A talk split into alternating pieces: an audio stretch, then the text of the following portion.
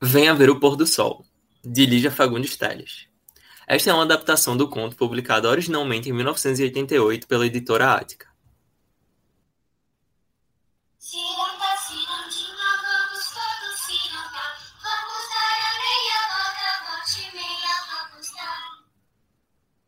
Ela subiu sem pressa a tortuosa ladeira.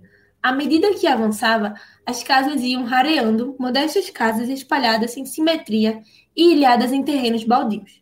No meio da rua, sem calçamento, coberta aqui e ali por um mato rasteiro, algumas crianças brincavam de roda. A débil cantiga infantil era a única nota viva na quietude da tarde. Ele a esperava encostado a uma árvore, esguio e magro, metido num largo blusão azul marinho, cabelos crescidos e desalinhados. Tinha um jeito jovial de estudante. Minha querida Raquel, Ela encarou séria e olhou para os próprios sapatos. Veja que lama! Só mesmo você inventaria um encontro num lugar destes. Que ideia, Ricardo! Que ideia! Tive que descer do táxi lá longe. Jamais ele chegaria aqui em cima. ele riu entre malicioso e ingênuo. Jamais.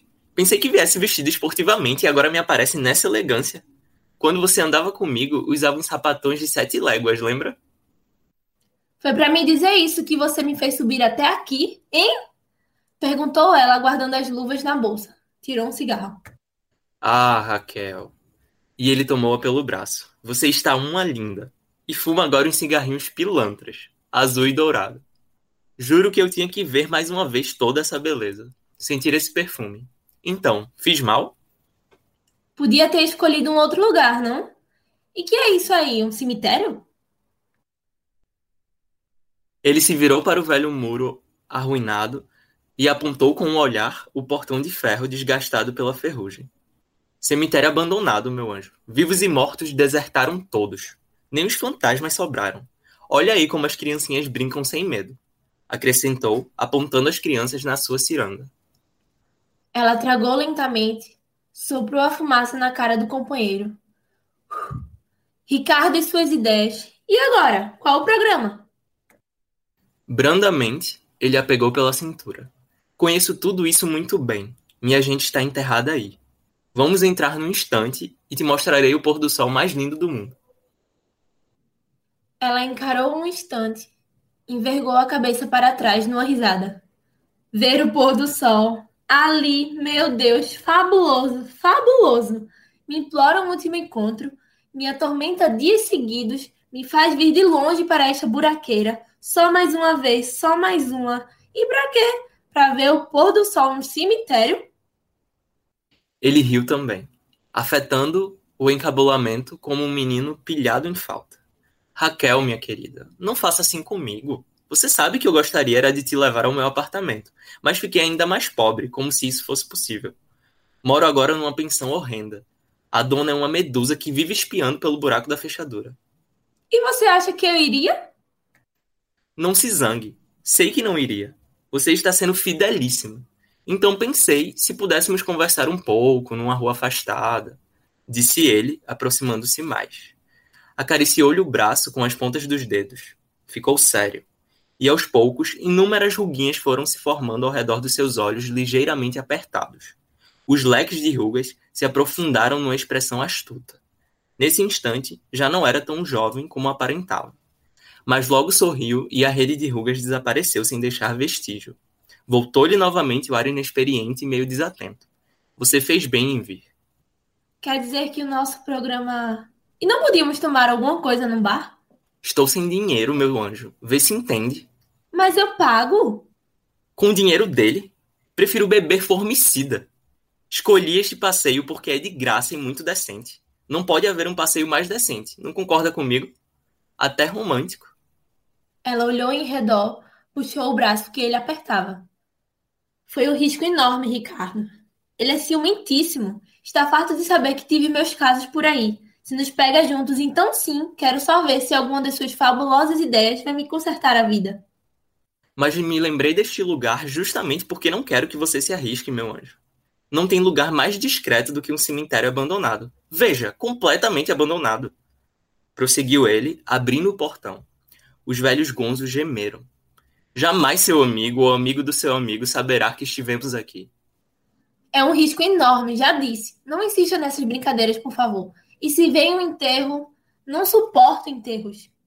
Mas enterro de quem? Raquel, Raquel, quantas vezes preciso repetir a mesma coisa? Há séculos ninguém mais é enterrado aqui. Acho que nem os ossos sobraram. Que bobagem. Vem comigo. Pode me dar o braço, não tenha medo. O mato rasteiro dominava tudo.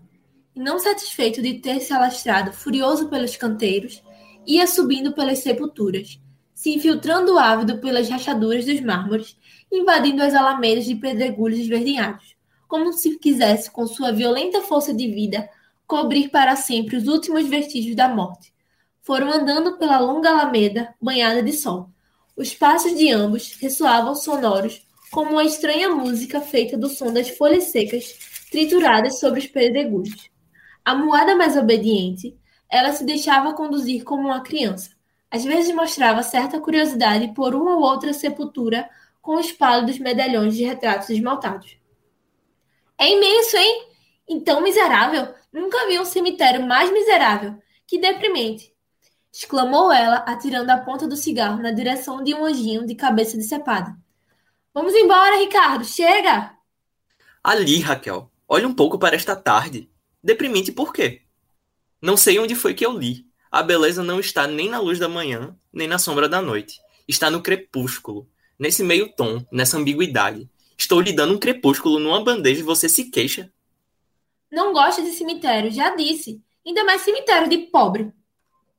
Delicadamente, ele beijou-lhe a mão. Você prometeu dar um fim de tarde a este seu escravo. É, mas fiz mal. Pode ser muito engraçado, mas não quero me arriscar mais. Ele é tão rico assim? Riquíssimo. Vai me levar agora numa viagem fabulosa até o Oriente. Já ouviu falar no Oriente? Vamos até o Oriente, meu caro. Ele apanhou um pedregulho e fechou-o na mão. A pequenina rede de rugas voltou a se estender em redor de seus olhos. A fisionomia, tão aberta e lisa, repentinamente escureceu, envelhecida.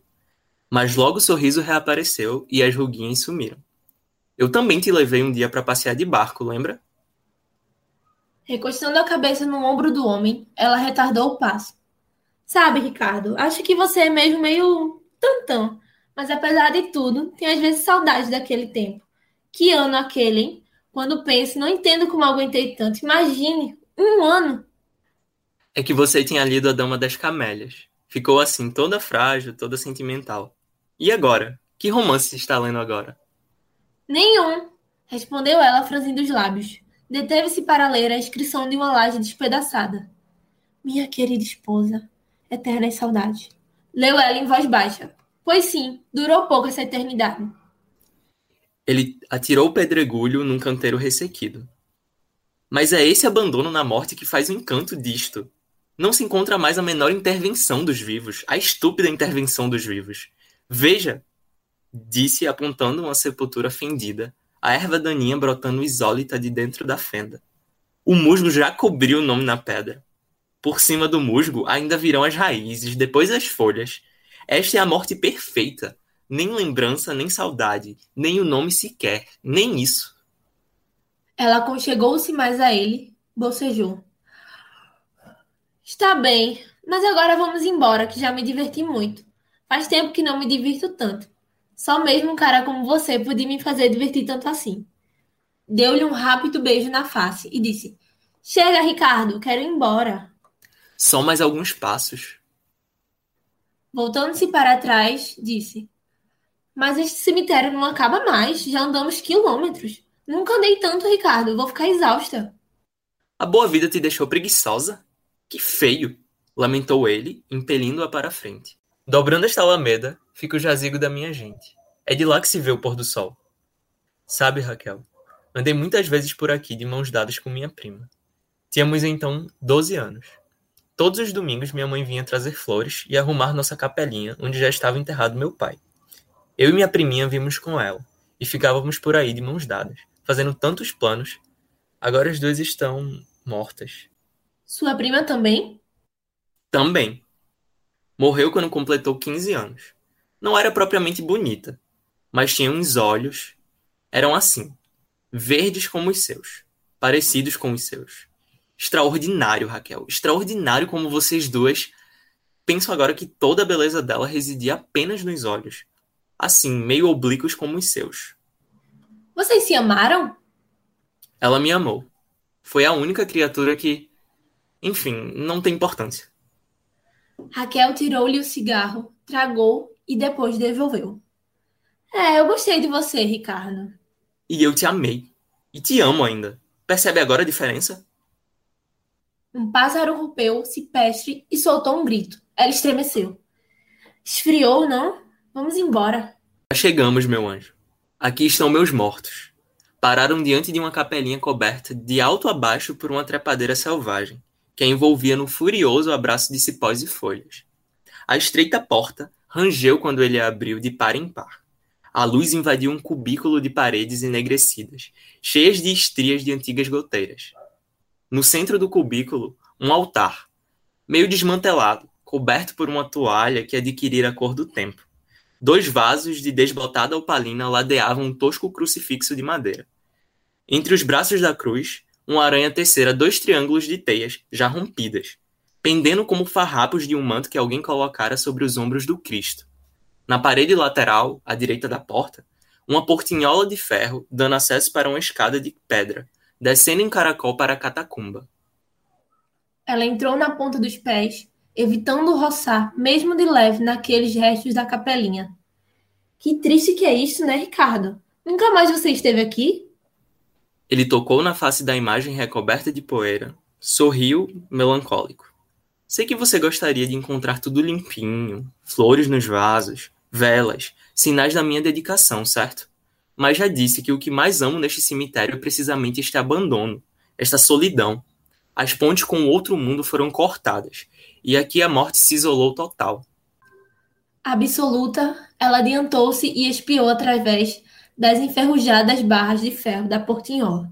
Na semi-obscuridade do subsolo, os gavetões se estendiam ao longo das quatro paredes que formavam um estreito retângulo cinzento. E lá embaixo? perguntou ela. Pois lá estão as gavetas. E nas gavetas, minhas raízes. Pó, meu anjo, pó. Abriu a portinhola e desceu a escada.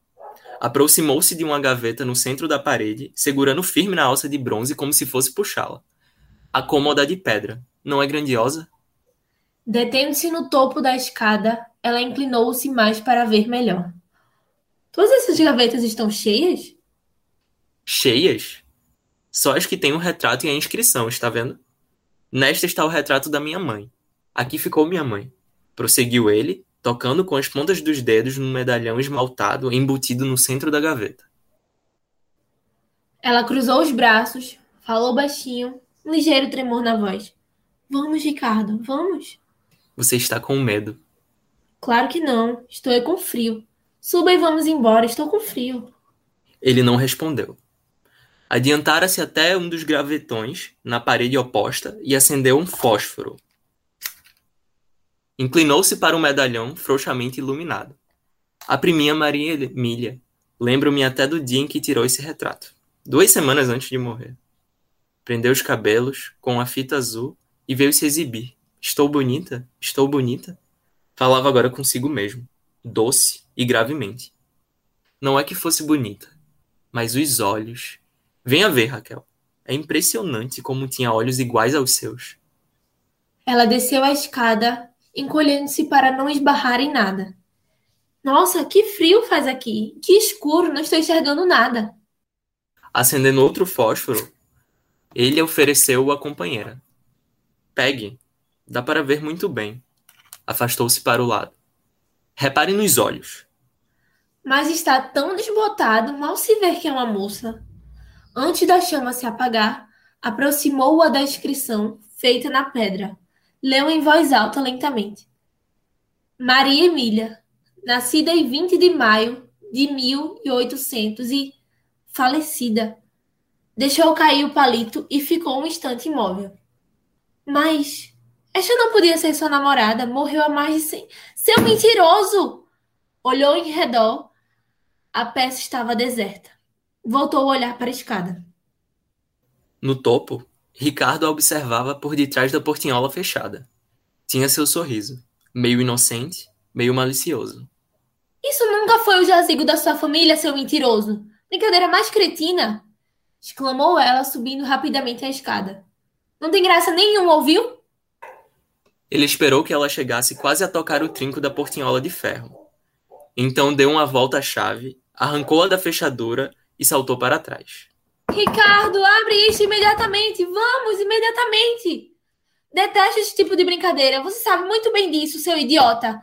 É no que dá seguir a cabeça de um idiota desses. Brincadeira mais estúpida. Uma resta de sol vai entrar pela frincha da porta. Tem uma frincha na porta. Depois vai se afastando devagarinho, bem devagarinho. Você terá o pôr do sol mais belo do mundo. Ela sacudiu a portinhola. Ricardo, chega, já disse, chega! Abre imediatamente, por favor! Sacudiu a portinhola com mais força ainda. Agarrou-se a ela, dependurando-se por entre as grades. Ficou ofegante, os olhos cheios de lágrimas. E saiu um sorriso. Roça, meu bem, foi engraçadíssimo, mas agora eu preciso ir mesmo. Vamos, abra! Ele já não sorria. Estava sério. Os olhos diminuídos. Em redor deles reapareceram as ruguinhas abertas em leque. Boa noite, Raquel. Chega, Ricardo, você vai me pagar!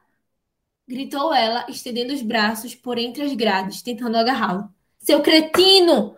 Me dá a chave desta porcaria, vamos! E ela exigiu, examinando a fechadura nova em folha. E examinou em seguida as grades cobertas por uma crosta de ferrugem. Imobilizou-se. Foi erguendo o olhar até a chave que ele balançava pela argola, como um pêndulo. Encarou apertando contra a grade a face sem cor. Esbugalhou os olhos, num espasmo, e amoleceu o corpo. Foi escorregando. Não, não. Voltado ainda para ela, ele chegara até a porta e abriu os braços. Foi puxando as duas folhas escancaradas. Boa noite, meu anjo. Os lábios dela se pregavam um ao outro, como se entre eles houvesse cola. Os olhos rodavam pesadamente numa expressão embrutecida. Não! Guardando a chave no bolso, ele retomou o caminho percorrido. No breve silêncio, o som dos pedregulhos se entrechocando úmidos sob seus sapatos. E de repente, o grito medonho e inumano. Não! Durante algum tempo, ele ainda ouviu os gritos que se multiplicaram, semelhantes aos de um animal sendo estraçalhado. Depois, os uivos foram ficando cada vez mais remotos, abafados, como se viessem das profundezas da terra. Assim que atingiu o portão do cemitério, ele lançou ao poente um olhar mortiço. Ficou atento. Nenhum ouvido humano escutaria agora qualquer chamada. Acendeu um cigarro e foi descendo a ladeira. Crianças ao longe brincavam de roda.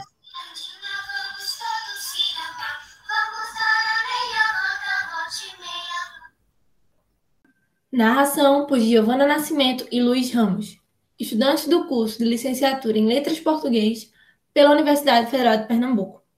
Uma atividade desenvolvida na disciplina de Metodologia do Ensino de Língua Portuguesa 3 pela professora doutora Márcia Vandineide Cavalcante.